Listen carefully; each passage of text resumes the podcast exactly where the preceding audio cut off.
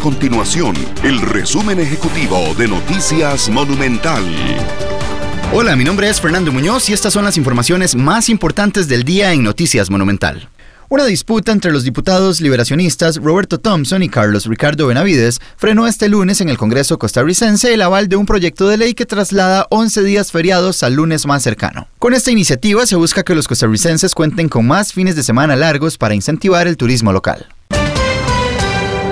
Además, la construcción del túnel en el sector de Atillo 6 dará inicio a finales de este año, luego de que este lunes se firmara el contrato entre el Ministerio de Obras Públicas y Transportes y la empresa constructora MECO SA. Con esta obra se eliminarán los semáforos en los Atillos, garantizando un tráfico fluido por la Ruta 39, también conocida como circunvalación.